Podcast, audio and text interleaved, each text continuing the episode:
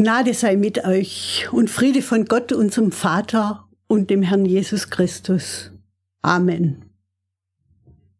Wir leben in besonderen Zeiten. Durch die Corona-Pandemie ist eine Situation entstanden, die einzigartig ist und für uns unvorstellbar war. Weltweit ist die Gesundheit, das Leben und die Existenz von Menschen bedroht. Als Vorsichtsmaßnahme und Schutz wurden uns Beschränkungen auferlegt, die vorher genauso unvorstellbar waren. Wir können beobachten, wie Menschen darauf ganz unterschiedlich reagieren. Ängstlich oder überfordert.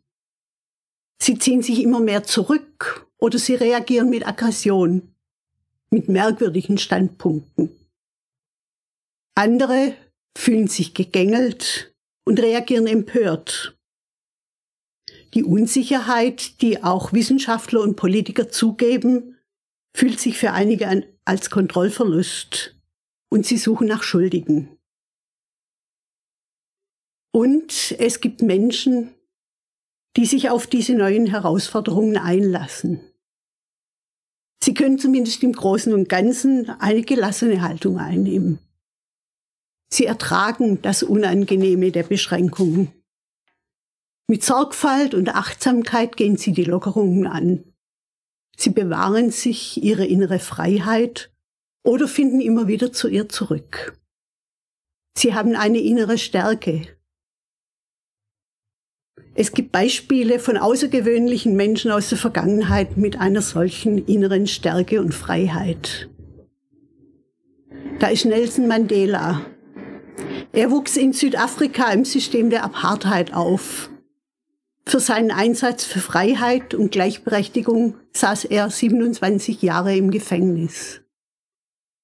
Vier Jahre nach seiner Freilassung wurde er der erste schwarze Präsident Südafrikas. Er initiierte die Wahrheits- und Versöhnungskommission. Ihre Aufgabe war es, die politisch motivierten Verbrechen von Angehörigen aller Volksgruppen unabhängig von der Hautfarbe der Täter aufzuklären. So sollte sie zur Versöhnung beitragen. Für sein integres Werken in der Gefangenschaft und nach der Freilassung erhielt Mandela den Friedensnobelpreis. Dietrich Bonhoeffer kam wegen seines Widerstands gegen das System des Nationalsozialismus ins Gefängnis. Was andere Mitgefangene ihm sagen, beschreibt er in einem Gedicht. Einige Zeilen daraus. Wer bin ich? Sie sagen mir oft, ich trete aus meiner Zelle gelassen und heiter und fest wie ein Gutsherr aus einem Schloss. Wer bin ich? Sie sagen mir oft, ich spreche mit meinen Bewachern frei und freundlich und klar, als hätte ich zu gebieten. Es ist die innere Stärke, Festigkeit und Freiheit, die diese Menschen ausmacht sich trotz 27 Jahren Gefängnis für Versöhnung und Freiheit einsetzen. Trotz Lebensgefahr gelassen, heiter und freundlich auf andere zugehen. Für mich sind solche Menschen Tiefwurzler.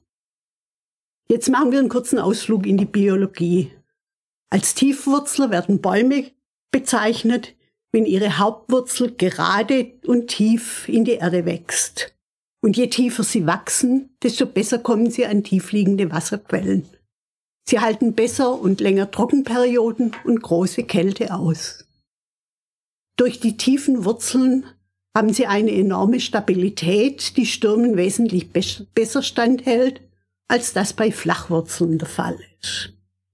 Das sind Bäume mit Wurzeln, die sich tellerförmig in den oberen Bodenschichten ausbreiten.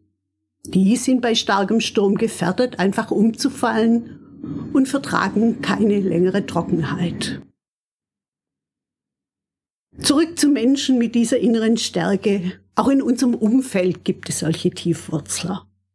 Menschen, die ihre Überzeugung leben, ohne verbissen zu sein und sie auch immer wieder überprüfen. Menschen, in deren Gegenwart wir uns wahrgenommen und angenommen fühlen, die Wertschätzung ausstrahlen und Neugier am anderen. Auch in der Bibel finden wir solche Tiefwurzler. Paulus beispielsweise. Es ist erstaunlich, welche Wandlung mit ihm vorgegangen ist, vom Christenverfolger zum größten Motivator für die christlichen Gemeinden. Er war in dem System der Gewalt der römischen Machthaber zu Hause und in dem starren, ausgrenzenden System der religiösen Führer. Er verfolgte die Christen mit aller Härte und ließ sie ermorden. Und dann diese Veränderung. Mit aller Kraft, mit allem, was in ihm ist, setzt er für sich das Evangelium ein. Gegen alle Bedrohung und Widerstände bringt er den Menschen die frohe Botschaft von Gottes Liebe. Dabei war er kein toller Hecht, kein begnadeter Regner mit einem imposanten Auftreten. Er war nicht überheblich oder besserwisserisch. Durchdrungen von Gottes Liebe wächst ihm offensichtlich Kraft und Stärke zu. Und das bringt ihn dazu, das Evangelium weiterzusagen. Er gründet Gemeinden und motiviert sie im Glauben weiterzukommen. Er schreibt Briefe, weil er nicht überall persönlich hinkommt. Einige aus dem Gefängnis.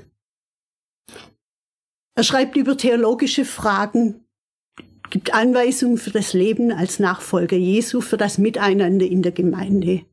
Er ermahnt und ermutigt, motiviert. Und dann können wir jetzt etwas Erstaunliches entdecken. Mitten im Epheserbrief finden wir ein Gebet. Paulus bittet Gott für die Gemeinde. Keine Aufforderung an die Gemeindeleute, sondern eine Bitte an Gott. Wie das? Lesen wir zunächst den Text aus dem Epheserbrief im dritten Kapitel. Fürbitte für die Kirche. Daher beuge ich meine Knie vor dem Vater, nach dessen Namen jedes Geschlecht im Himmel und auf der Erde benannt wird, und bitte, er möge euch aufgrund des Reichtums seiner Herrlichkeit schenken, dass ihr in eurem Innern durch seinen Geist an Kraft und Stärke zunehmt. Durch den Glauben wohne Christus in eurem Herzen. In der Liebe verwurzelt und auf sie gegründet, sollt ihr zusammen mit allen Heiligen dazu fähig sein, die Länge und Breite, die Höhe und Tiefe zu ermessen und die Liebe Christi zu verstehen, die alle Erkenntnis übersteigt. So werdet ihr mehr und mehr von der ganzen Fülle Gottes erfüllt. Er aber, der durch die Macht, die in uns wirkt, unendlich viel mehr tun kann, als wir erbitten oder uns ausdenken können. Er werde verherrlicht durch die Kirche und durch Christus Jesus in allen Generationen für ewige Zeiten. Amen. Zwei Schwerpunkte finde ich in diesem Text. Zunächst den Rahmen dieses Gebets. Daher beuge ich meine Knie vor dem Vater, nach dessen Namen jedes Geschlecht im Himmel und auf der Erde benannt wird. Nicht Furcht, sondern Ehrfurcht treibt Paulus auf die Knie. Ehrfurcht vor seinem himmlischen Vater, der ja der Vater allen Lebens ist. Das Staunen darüber, dass Gott sich bitten lässt, dass er, der allmächtig ist, sich für uns Menschen interessiert, voller Barmherzigkeit und Liebe. Und dann die letzten Verse dieses Abschnitts. Er aber, der durch die Macht, die in uns wirkt, unendlich viel mehr tun kann, als wir uns ausbitten oder ausdenken können, er werde verherrlicht durch die Kirche und durch Christus Jesus in allen Generationen für ewige Zeiten. Jetzt schaut Paulus wieder auf Gott, dessen Macht und Kraft Jesus von den Toten auferweckt hat. Dieser Gott kann Unvorstellbares tun. Paulus wünscht sich, dass Gott verherrlicht wird, dass ihm die Ehre gegeben wird durch die Kirche, wie Jesus begonnen hat, Gott die Ehre zu geben. Nicht nur durch Paulus, durch die Gemeinde in Ephesus, sondern bis in Ewigkeit durch die Gemeinde.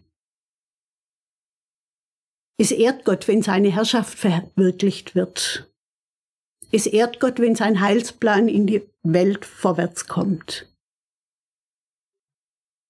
Jesus ist von den Toten auferstanden. So wurde Gottes neue Welt der Gerechtigkeit und der Freude, der Hoffnung für die ganze Welt auf den Weg gebracht. Jesus ruft seine Nachfolger in ihm und in der Kraft des Geistes zu leben. Durch sie wird die Wirklichkeit des Reiches Gottes auf Erden sichtbar und erlebbar und so wird Gott geehrt. Paulus Gebet mündet in der Erkenntnis, dass all unser Bitten und Verstehen überstiegen wird von der überschwänglichen Kraft Gottes. Wie das geschehen kann, ist für Paulus das Thema seiner Bitten. Und das ist mein zweiter Schwerpunkt. Paulus hat am eigenen Leib erlebt, wie Gott Menschen verändert durch seine Größe, Allmacht und Liebe. Und was da geschieht, ist nicht, ja ein bisschen anders zu verhalten, einige Anweisungen zu berücksichtigen, einige Ermahnungen ernst zu nehmen. So, ich benehme mich jetzt mal ein bisschen anständiger. Es geht für Paulus um eine Verwandlung des inneren Menschen. Der äußere Mensch ist das, was wir sehen und anfassen können, Materie. Der innere Mensch ist das, was uns als Person ausmacht. Charakter, Stärken und Schwächen, Vernunft, Emotionen, unser Wesen. Gott hat uns als ein Ebenbild geschaffen.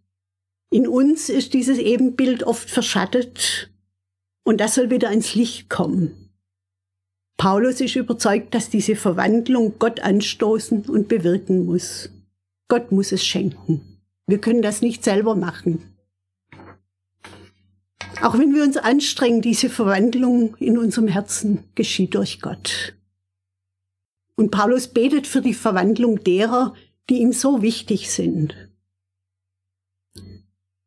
Sehen wir uns die einzelnen Bitten genauer an, die Paulus hier formuliert. Dass ihr in eurem Innen durch seinen Geist an Kraft und Stärke zunehmt. Was zeichnet einen Menschen mit einer inneren Stärke aus? Seine Haltung ist geprägt von Respekt und Wertschätzung. Er hat eine klare Position. Er will die Position anderer verstehen und Gemeinsamkeiten suchen. Er kann Fehler eingestehen, er kann sich entschuldigen und um Vergebung bitten. Er fördert andere und kann sich zurücknehmen. Er lässt sich von anderen in Dienst nehmen ohne sich anderer zu bedienen. Diese innere Stärke ist gegründet in der Gewissheit, von Gott bedingungslos angenommen und geliebt zu sein. Die Kraft, von der Paulus hier spricht, wird dadurch sichtbar, dass es sich für das Gute, Lebensfördernde einsetzt und das Böse zu überwinden sucht. Sie hat nichts gemein mit Macht, Unterdrückung, Ausgrenzung, Gewalt. Und diese Kraft ist die Kraft, die Jesus Christus von den Toten auferweckt hat, der Lebensatem, den Gott den Menschen gibt. Innere Stärke und Kraft bewirkt der Heilige Geist, der Geist der Kraft und der Liebe und der Besonnenheit. Er ermöglicht es Menschen, Tiefwurzler zu werden. Und das ist für uns alle gut, nicht nur in herausfordernden Situationen und Zeiten. Durch den Glauben wohne Christus in eurem Herzen. Der Glaube, das Vertrauen in Jesus soll wachsen. Würdest du einem wildfremden Menschen auf der Straße vertrauen? Glaube braucht Beziehung, Hingabe. Jesus darf in mein Innerstes hinein. Er darf sich in meinem Herzen einnisten, einwurzeln. Er wird zum Tiefwurzler in meinem Herzen. in der Liebe verwurzelt. Wie Jesus sich in mein Herz einwurzeln darf, darf ich mich verwurzeln in seiner Liebe. Und seine Liebe ist Hingabe an die Menschen. Ich darf mich in seine Liebe hineinfallen lassen. So entsteht eine Symbiose. Ich in Christus, Christus in mir. In einem Lied heißt es, Herr, hier ist mein Herz und dein Herz suche ich. Lass mich mit dir fest verbunden sein. Es ist ein Geheimnis, wie das genau vor sich geht, wie Jesus in meinem Herzen einwurzelt und ich in ihm einwurzle. Auf Jesu Liebe gegründet. Was ist das Fundament, auf dem mein Leben, mein Wesen, mein Denken und Handeln gründet? Sind es die Prinzipien von Macht und Einfluss? Oder ist es Jesu Liebe, seine Zuwendung, sein heilendes Handeln, seine Versöhnung? Ist Jesu Liebe die Blaupause für alles, was ich bin und tue? Paulus schreibt, und wenn ich prophetisch reden könnte und alle Geheimnisse wüsste und alle Erkenntnis hätte, wenn ich alle Glaubenskraft besäße und Berge damit versetzen könnte, hätte aber die Liebe nicht, wäre ich nichts. Die Liebe Christi ermessen und verstehen, die alle Erkenntnis übersteigt. Habe ich eine Vorstellung vom Ausmaß der Liebe Jesu und hilft mir diese Vorstellung, mich in seiner Liebe zu verwurzeln und mein ganzes Sein auf sie zu gründen? Ermessen und Verstehen sind zunächst eine Sache des Verstandes. Die Dimensionen von Gottes Liebe aber übersteigen unser menschliches Denken. Paulus spricht von der Länge und Breite, der Höhe und Tiefe der Liebe Gottes.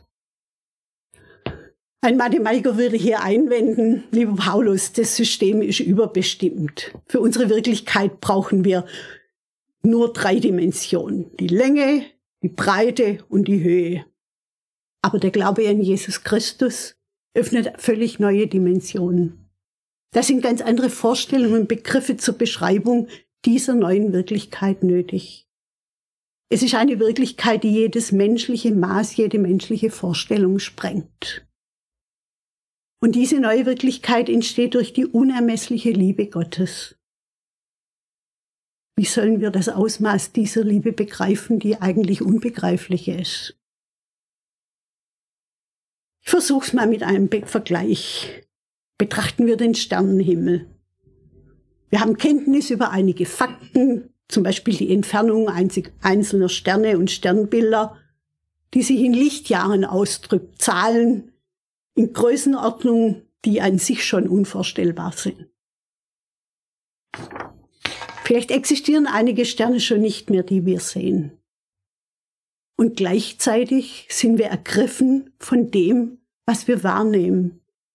Eine Vielzahl von glitzernden Punkten, ein unendlicher Raum.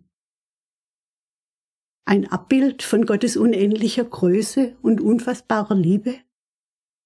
Vielleicht bekommen wir so eine Ahnung von dem Ausmaß von Gottes Wirklichkeit, die sich in den Möglichkeiten seiner Liebe ausbreitet. Vielleicht trifft Arvien Spangenberg es in seiner Übertragung vom Psalm 36 formuliert. Lieber Gott, wenn ich schon den Himmel nicht ermessen kann, deine Liebe kann ich schon gar nicht messen. Und wie die Wolken rund um die Erde wandern, so wandert deine Liebe durch alle Erdteile zu allen Menschen und Geschöpfen.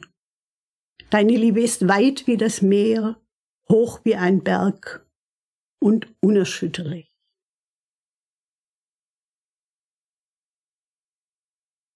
Zusammen mit allen Heiligen. Es ist eine Gemeinschaftsaufgabe. So wie jeder Einzelne ein Original ist, sind auch unsere Erfahrungen mit der Liebe Gottes Einzelerfahrungen. Jeder erlebt Gott auf seine eigene Weise. Wenn wir unsere Erkenntnisse, unser Verstehen, unsere Erfahrungen mit Gott zusammentragen, entsteht ein größeres Bild. Wie wenn Astronomen aus allen Kontinenten ihre Sicht auf das Weltall zusammentragen. Und dabei ist das Gesamtbild mehr als die Summe der einzelnen Bilder, weil wir gemeinsam unsere Sicht und Einsicht erweitern.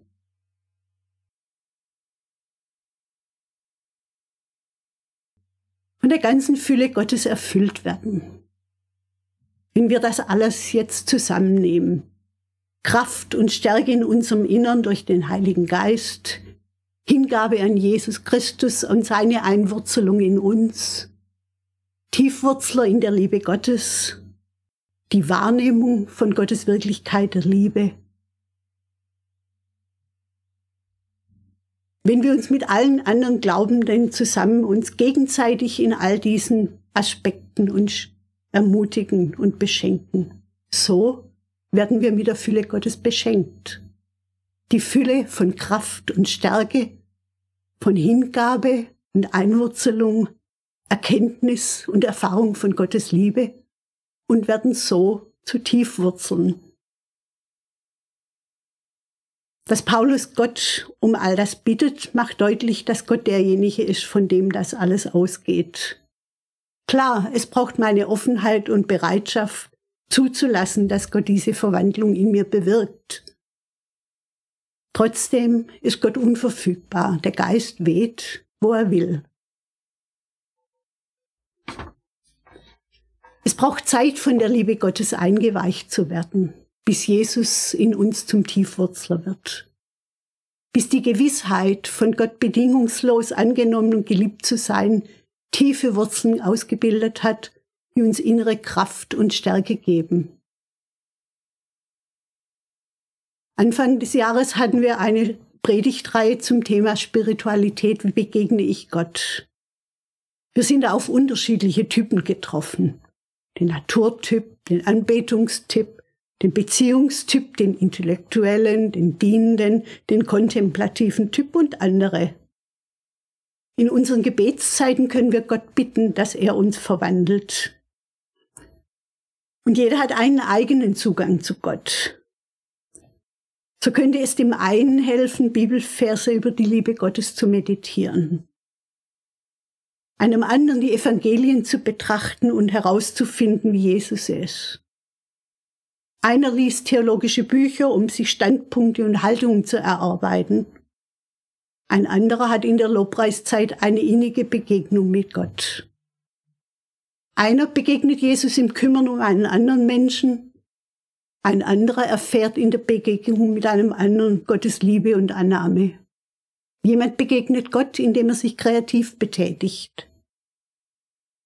Wir gemeinsam können unterschiedliche Räume schaffen, in denen Gottes Geist wirken kann. Wir dürfen ihn darum bitten, für uns als Einzelne und für uns als Gemeinde. Und das wollen wir jetzt tun.